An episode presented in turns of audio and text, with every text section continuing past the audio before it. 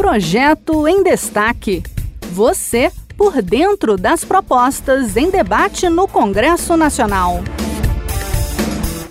A mutilação dos seios é um trauma para mulheres que passam por momentos difíceis, como a luta contra o câncer de mama.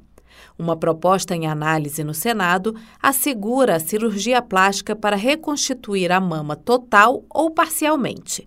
Vamos saber os detalhes com o repórter da Rádio Senado, Floriano Filho. A proposta da senadora Margarete Busetti, do PSD de Mato Grosso, vai além dos casos de mastectomia em razão de câncer da mama. O projeto também assegura cirurgia plástica para mulheres que sofreram qualquer tipo de mutilação. A reconstrução pode ser total ou parcial. Isso permitiria que as mulheres com um tumor benigno ou que sofreram algum tipo de acidente, por exemplo, também sejam atendidas. Caso a mutilação ocorra durante a cirurgia, a reconstrução seria realizada durante o mesmo procedimento. A senadora Margarete Busetti também mencionou no plenário do Senado outros exemplos nos quais as mulheres seriam cobertas pela nova lei. Mulheres que, não, que nasceram com anomalias congênitas que afetam o desenvolvimento da mama, por exemplo, ou ainda os casos de acidentes de trânsito em que a mulher pode sofrer a perda das mamas. A proposta agora será discutida nas comissões permanentes do Senado.